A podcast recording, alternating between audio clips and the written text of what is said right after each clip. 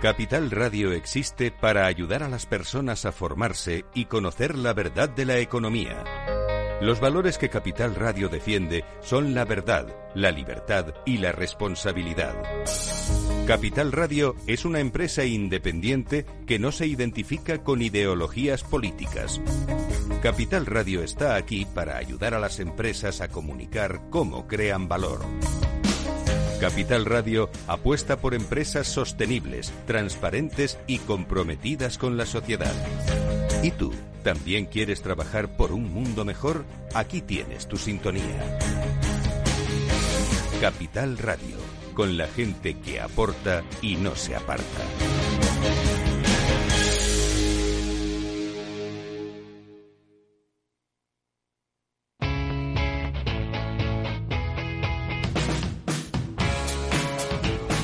La economía despierta. Capital Radio.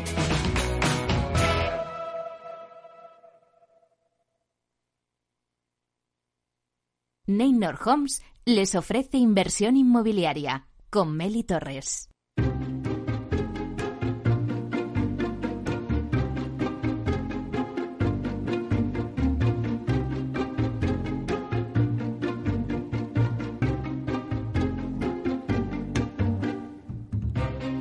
¿Qué tal? Muy buenos días y bienvenidos a Inversión Inmobiliaria. ¿Quiere invertir en el sector y sacar la mejor rentabilidad a sus propiedades? Entonces no puede perderse este programa porque nuestro objetivo es mantenerle informado de todo lo que ocurre en el sector inmobiliario. Tratamos de dar voz al sector a través de los micrófonos de Capital Radio y si está pensando en invertir en este sector, aquí le vamos a dar todas las claves para que realice la mejor operación. Por ello les invitamos a que se queden con nosotros y conozcan los temas que vamos a tratar hoy en el programa y que podrán escuchar también en los podcasts en nuestra página web capitalradio.es.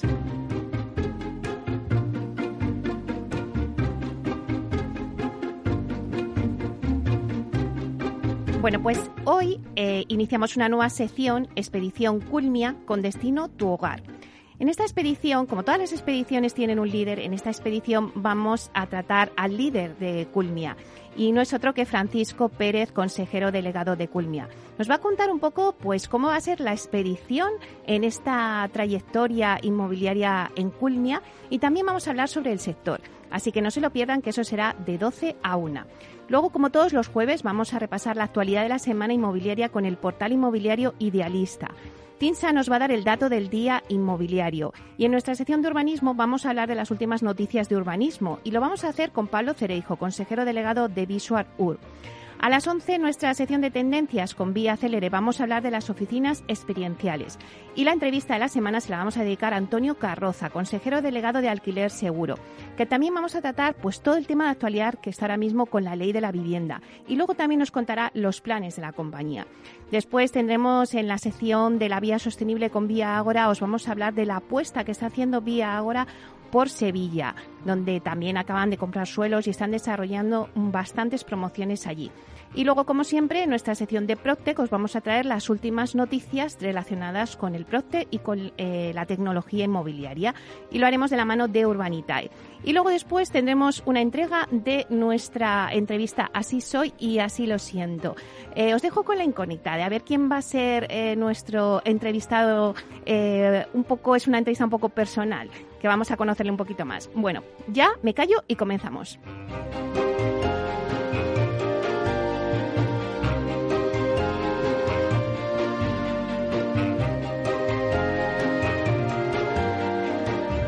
Inversión inmobiliaria con Meli Torres.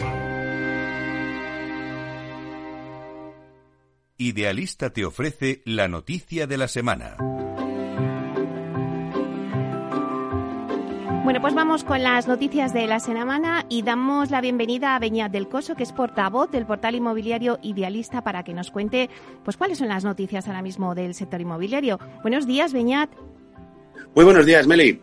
Bueno, un placer hablar contigo y que me cuentes que creo que me vas a hablar de rentabilidades. Eso es. Bueno, en esta semana que todos estamos pendientes de la ley, del Congreso, del, Consejo de Ministros, pues bueno, queremos también meter un poco de normalidad y, hemos querido hablar un poco de la, de la, rentabilidad que ofrece la inversión en vivienda eh, en nuestro país. Nuestros datos, que son ya referentes al, tercer trimestre, al, cierre del verano, pues nos ofrecen que la rentabilidad ha bajado hasta el 7% de la inversión en vivienda. Hace un año, en, en, septiembre de 2020, esa rentabilidad se, situaba en el 7,9%. Esta reducción eh, la entenderemos muy fácil si nos damos cuenta de las caídas que han tenido el precio de los alquileres en este año a nivel nacional y también en las grandes ciudades, y en cambio los precios de venta no han, no han sufrido lo mismo. De hecho, en algunos sitios están empezando a subir. ¿Vale? Entonces, esta caída de la rentabilidad, aún así, sí da una rentabilidad muy, muy interesante que, para hacernos una idea, multiplica pues, por 15 eh, la tasa que ofrecen los bonos del Estado a 10 años, que es una de las, de las inversiones eh, seguras para obtener rentabilidad. ¿Vale? Luego, bueno, también lo que nos gusta hacer es no solo medir la inversión en vivienda, sino eh, calcular la, rentabilidad bruta que mide el, precio de venta, lo pone en relación con el de alquiler de otros productos, ¿vale? Que también se ofertan en el mercado y que pueden ser interesantes para un inversor, ¿vale? Según esta conclusión, las oficinas son la, inversión más rentable porque, bueno, ofrecen una rentabilidad actual del, del 11,4% frente al 11,2 que daban hace dos años. También es muy interesante la rentabilidad que ofrecen los locales comerciales, que dan un rendimiento del 9,4%, que también ha subido desde el 9,3 del año pasado, y los garajes. Los garajes es un poquito menor que la vivienda, está en el 6,3% y es más bajo que el 8,4% que tenían hace un año. Y luego ya por último, bueno, pues por centrarnos un poco en lo que más nos interesa a todos, que es real, que es la vivienda. Claro. Eh, por hacer un poco una clasificación de las capitales españolas en las que es más y menos rentable comprar una vivienda para ponerla en alquiler. El ganador es Murcia, ¿vale? Que ofrece una rentabilidad del 8,3%, seguida con Lleida, que tiene pues casi un 8, Huelva con un 7,4 y Santa Cruz del Tenerife con un 7. En cambio, eh, donde menos rentable es comprar una vivienda para poner un alquiler es en la ciudad de San Sebastián que tiene una rentabilidad mm, mínima de casi el 3,6%, seguido por Palma de Mallorca con un 4,4% y a Coruña con un 4,5%. Este 4,5% también se repite en la ciudad de Barcelona y en Madrid sube un poquito hasta el 4,8%. Pero bueno, aún así, en todos los casos, pues son rentabilidades muy superiores a dejar, a dejar hacer un depósito o hacer cualquier de comprar bonos del Estado, etc. Bueno, pues la verdad es que, que tomen nota todos nuestros oyentes que, bueno, pues las rentabilidades que nos estás contando es bastante atractiva si lo comparamos con el bono, como estabas diciendo. Eh, la rentabilidad bruta de la compra de una vivienda para ponerla en el mercado del alquiler ha bajado durante el último año, como nos contabas, hasta el 7%, pero bueno, sigue siendo una rentabilidad muy interesante. Así que eh, las oficinas siguen en el podium, como me decías, ¿no? Con ese 11,4%. Pero bueno, eh, hay muchos productos muy interesantes dentro del sector inmobiliario. Así que muchísimas gracias, Beñat, por darnos este análisis de las rentabilidades del sector y te esperamos próximamente. Muchas gracias a vosotros, Meli. Hasta pronto.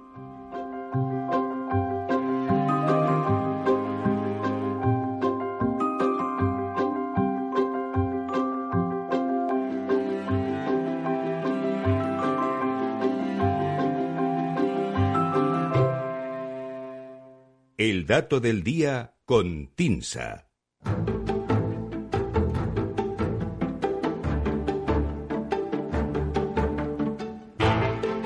Bueno, pues acabamos de escuchar las noticias, esta, este análisis de rentabilidades eh, de productos en el sector inmobiliario que nos trae de lista y nos vamos ahora con el dato del día que nos trae Susana de la Riva, directora de Marketing y Comunicación de TINSA. Buenos días, Susana.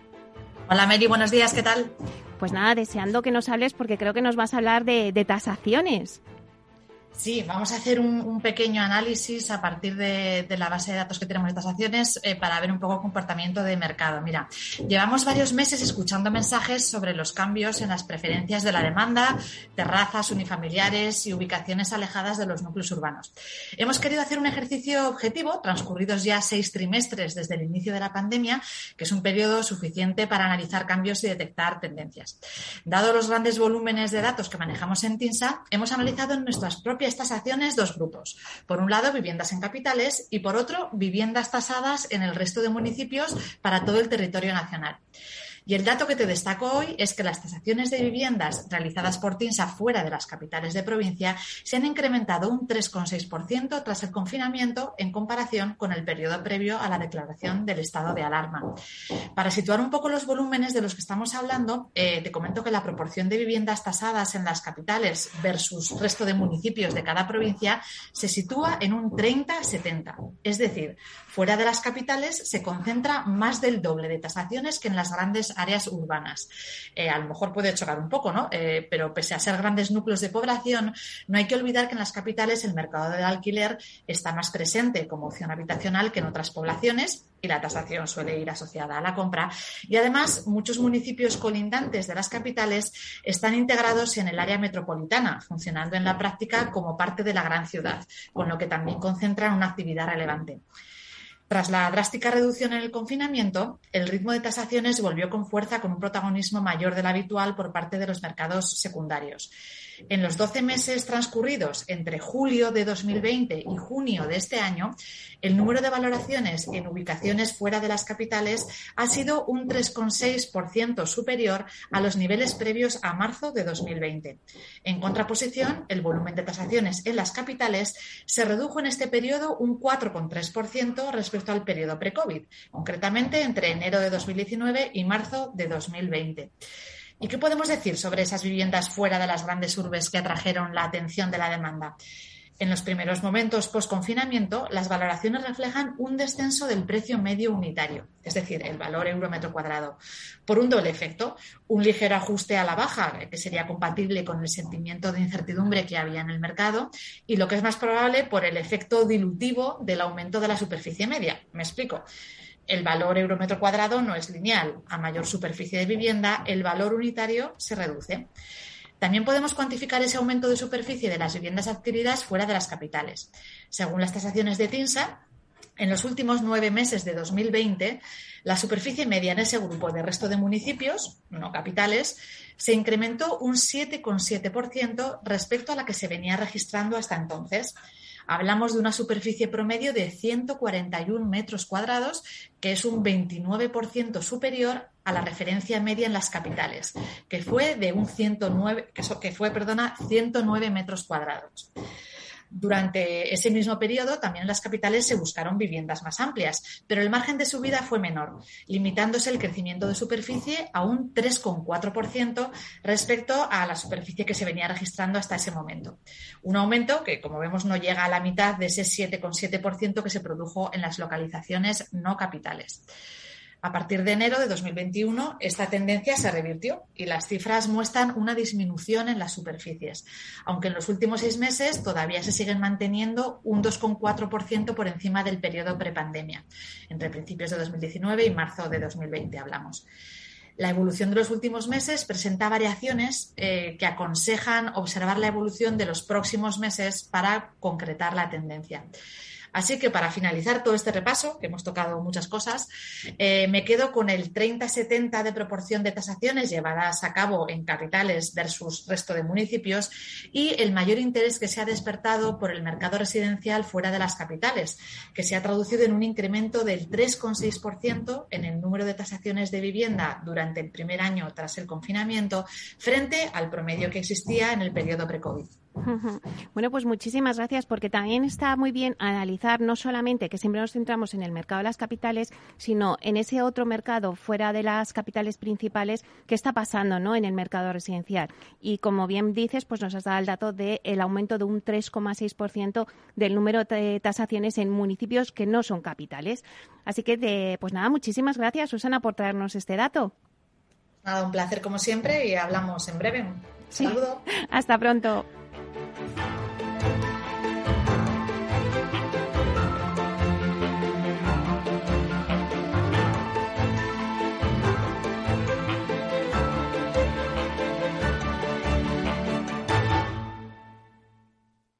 Tecnología propia, rigor técnico y una potente base de datos son el punto de partida del asesoramiento independiente que TINSA presta a todo tipo de inversores en real estate. Conoce en la web tinsa.es cómo podemos ayudarte a rentabilizar tu inversión a través de estudios de mercado, valoración RICS, AVM de grandes carteras o consultoría fiscal, entre otros servicios. TINSA Valor de confianza.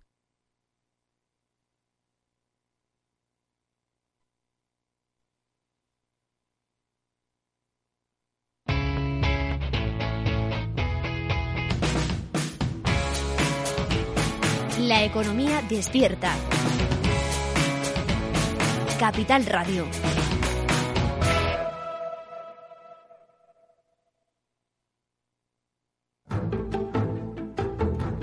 Inversión inmobiliaria con Meli Torres.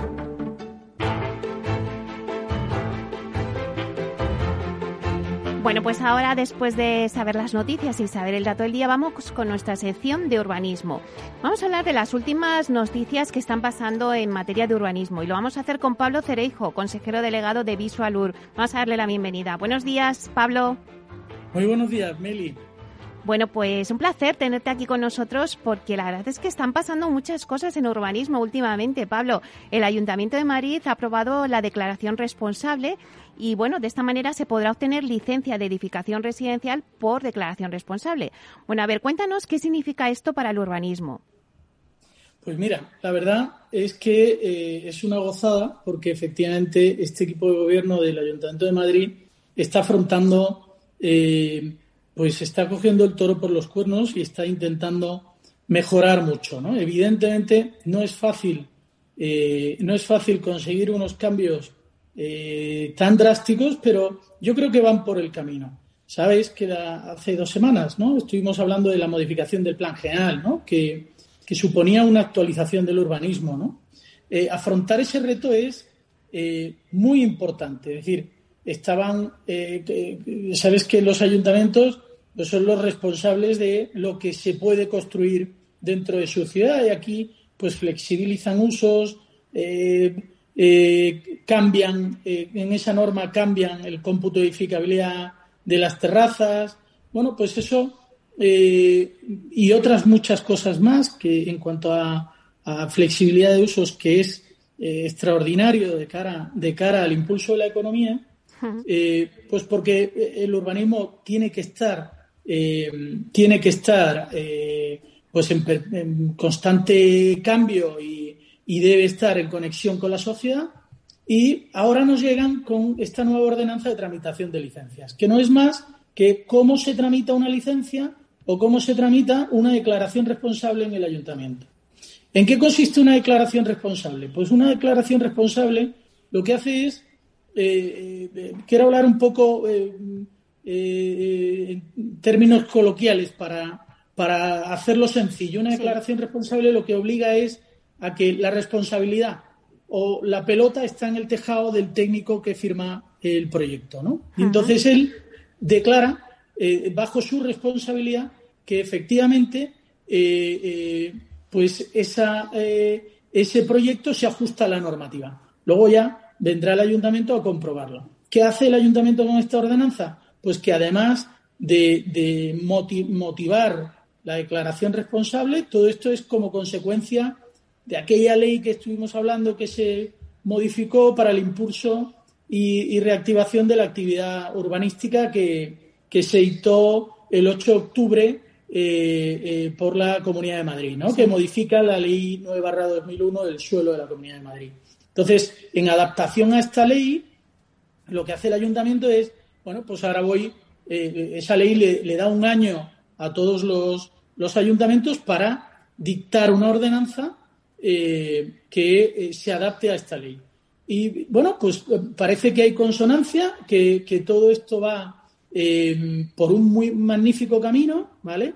Y, yo de la nota de prensa que, he visto, que he visto del Ayuntamiento de Madrid me ha gustado mucho un término que además voy a acuñar ahora eh, como mío, que es la tasa invisible. ¿Qué es eso de la tasa invisible? Me parece divertidísimo. Pues, y además muy arriesgado también.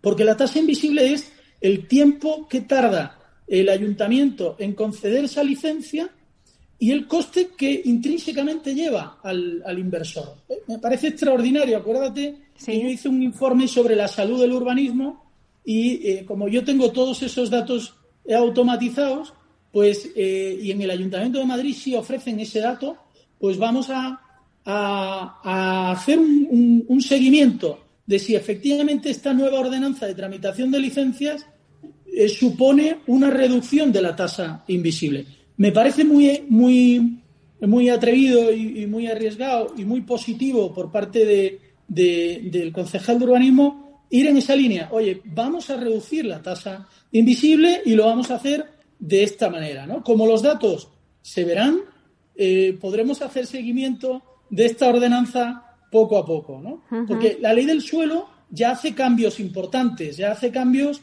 eh, como, eh, pues, oye, vas a reformar tu casa, cambiar las puertas y el suelo y sustituir eh, las, em, ¿cómo se llama? Las, las celosía o, tal, pues eso no tienes que pedir licencia. Son actos no sujetos a título habilitante, dice la ley, ¿no? Y eso es muy importante porque eh, había mucha gente que pedía licencia o hacía una declaración responsable para modificar, eh, eh, para hacer una pequeña reforma en casa y tardaba bastante tiempo en, obtenerla. ¿no? Para mí, hacer crecer la declaración responsable es un, es un trabajo extraordinario, creo que es el camino por el que debe ir cualquier municipio y y luego aumentar la labor inspectora, ¿no? Eh, evidentemente, eh, si los técnicos municipales lo que hacen es que van a caballo de las solicitudes, tendrán que ir eh, mejorando o aumentando la labor inspectora. ¿no? Y por último, en esta nota de prensa que saca, que saca el Ayuntamiento de Madrid, hablan de implementar, siguen en el trabajo de implementar eh, la concesión de licencia automática a través de Bing, ¿no? Eh, bueno, yo aquí eh, voy a lanzar mi, pequeña cuña publicitaria.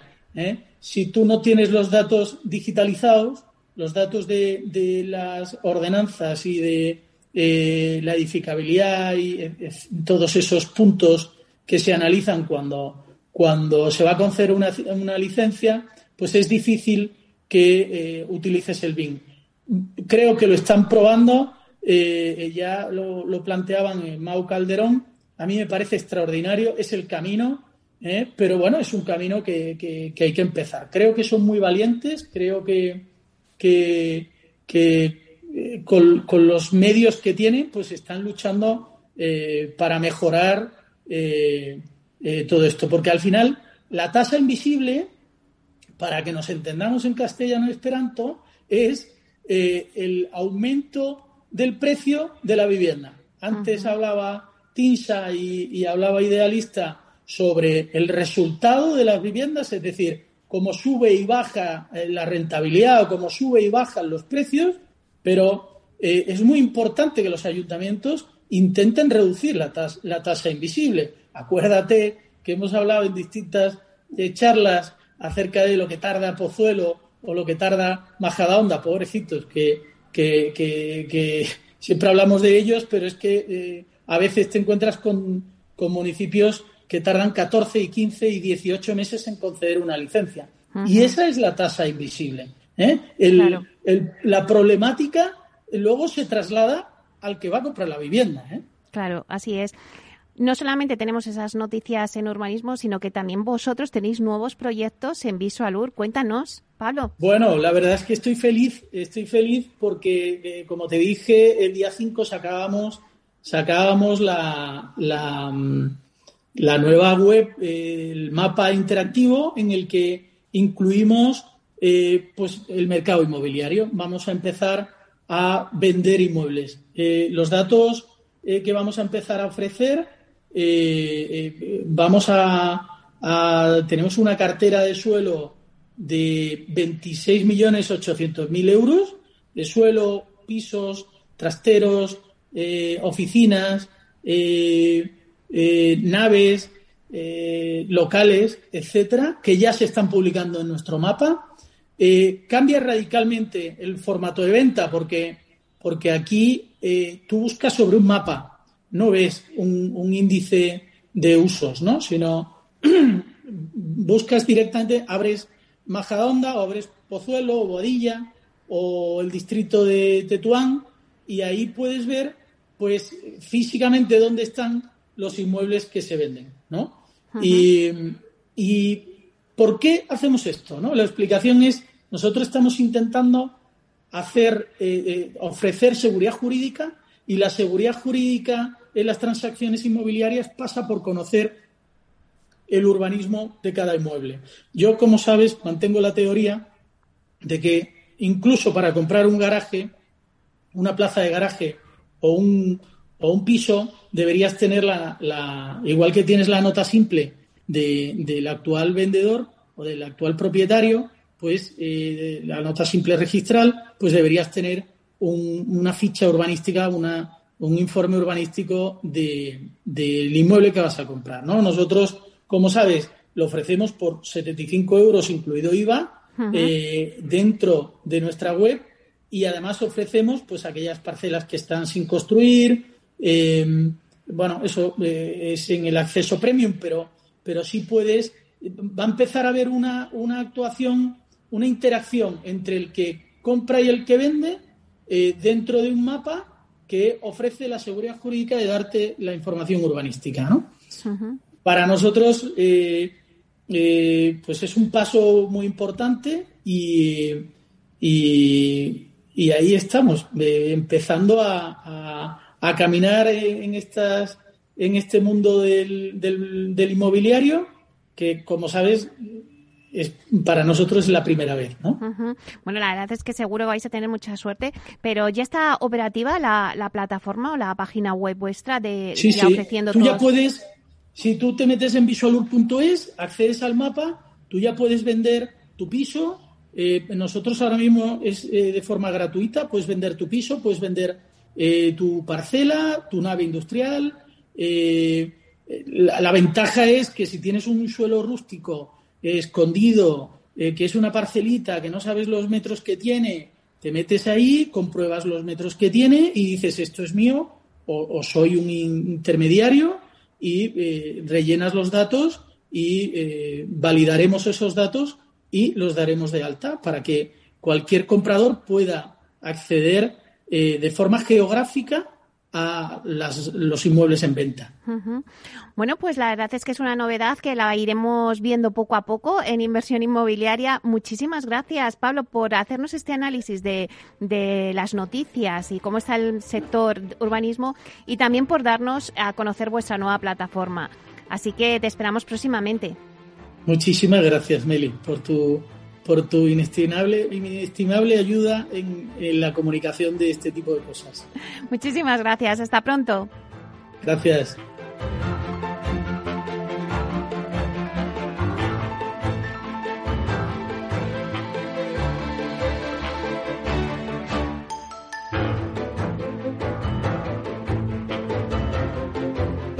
Inversión inmobiliaria con Meli Torres.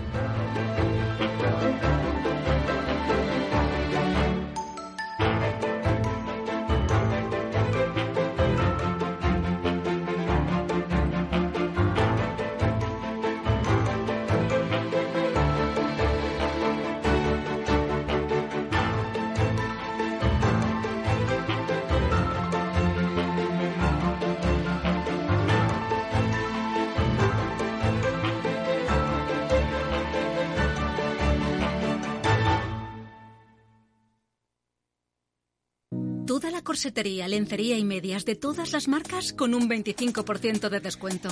¿Tenemos tu atención? En la semana de la lencería del corte inglés tienes lo mejor de la corsetería de Triumph, Chantel, Dim, Simón Perel, Maison Le Javi y muchas más con un 25% de descuento. Solo hasta el 17 de octubre en el corte inglés, en tienda web y app. Si estás pensando en comprar una casa, entra en cuchabank.es y accede a nuestra oferta hipotecaria.